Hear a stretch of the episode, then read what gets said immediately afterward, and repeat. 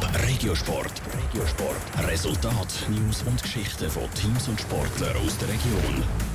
Für die einen Ostschweizer Leichtathleten hat es am Wochenende an der WM zu London schon ernst gegolten. Für die anderen geht es heute erst richtig los. Und für den FC Winterthur steht das dritte Spiel von dieser Saison an. Nach zwei Niederlagen soll es jetzt die Heime einen Sieg geben gegen den FC Aarau. Der top Sport mit Michel Porsche. Zuerst zu der Leichtathletik WM zu London. Die Ostschweizer 100-Meter-Läuferin Salome Cora ist wie erwartet nicht weitergekommen. Die 23-Jährige ist in den Halbfinals rausgefallen.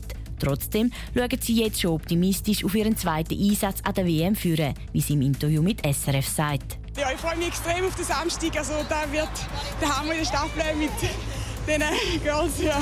Die Staffel von 4x100 Meter ist am nächsten Samstag. Die 23-jährige Salome Cora läuft dort in der Schweizer Nationalstaffel mit. Auch die Zweitschweizerin Muchinga Capunci hat den Einzug in die Finals in den 100 Meter Sprints nicht geschafft. Der Schweizer Meisterin haben 400 für den Einzug gefehlt. An der Leichtathletik WM in London sind heute noch die Hürdenvorläufe, wo es auch das erste Mal für die Thurgauerin Jasmin Giger ernst gilt. Bei den Männern sind über 400 Meter Hürden heute Abend schon die Halbfinals. Dort steht der Thurgauer Karim Hussein am Start. Zum Fußball. Zwei Spiele, zwei Niederlagen. Das ist die Bitterbilanz vom Saisonauftakt für den FC Winterthur.